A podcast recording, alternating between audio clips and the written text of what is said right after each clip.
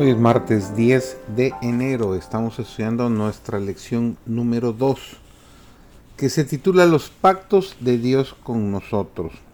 Recordemos que estamos estudiando este trimestre Administrar para el Señor hasta que Él venga. Su servidor David González, nuestro título de hoy es Honra al Señor.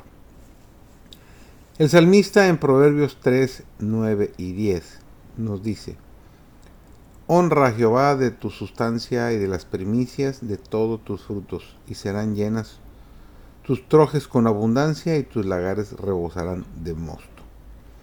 Este pasaje de las Escrituras enseña que Dios, como dador de todos nuestros beneficios, tiene derecho sobre ellos, que debiéramos considerar en primer lugar su derecho, y que descansa una bendición especial sobre los que respetan tal derecho.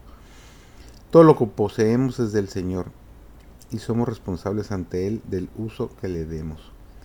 En el empleo de cada centavo se verá si amamos a Dios por encima de todas las cosas y a nuestro prójimo como a nosotros mismos. El dinero tiene gran valor porque puede hacer mucho bien. En manos de los hijos de Dios es alimento para el hambriento, bebida para el sediento y vestido para, el desnudo, y un medio de ayudar al enfermo. Algunos dan de su abundancia y sin embargo no experimentan necesidad de nada. No practican la abnegación por la causa de Cristo. Dan liberalmente y de todo corazón. Sin embargo, todavía tienen todo lo que el corazón puede desear. Dios considera eso. La acción y el motivo son estrictamente notados por Él, y ellos no perderán su recompensa.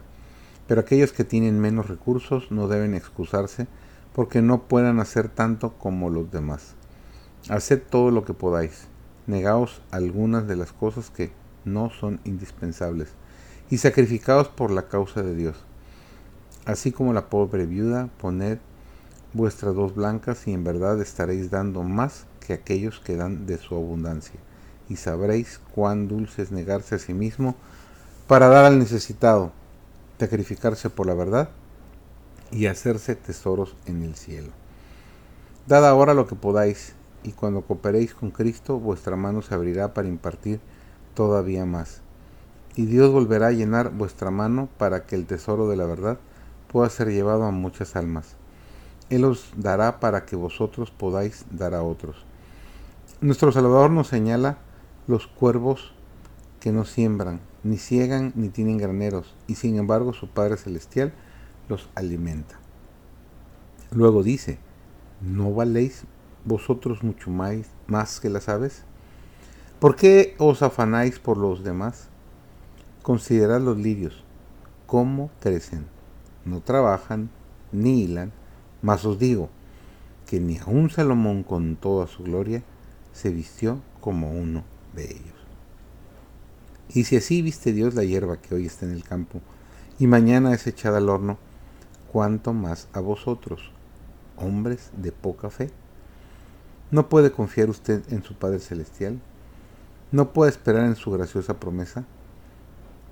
Buscad primeramente el reino de Dios y su justicia, y todas estas cosas os serán añadidas. Preciosa promesa. ¿Podemos confiar en ella? No podemos tener una confianza implícita sabiendo que el que ha prometido es fiel. Deje que su temblorosa fe pueda asir firmemente las promesas de Dios nuevamente. Deposite todo su peso sobre ellas con una fe firme, puesto que no fallarán ni pueden hacerlo. Que tengas un excelente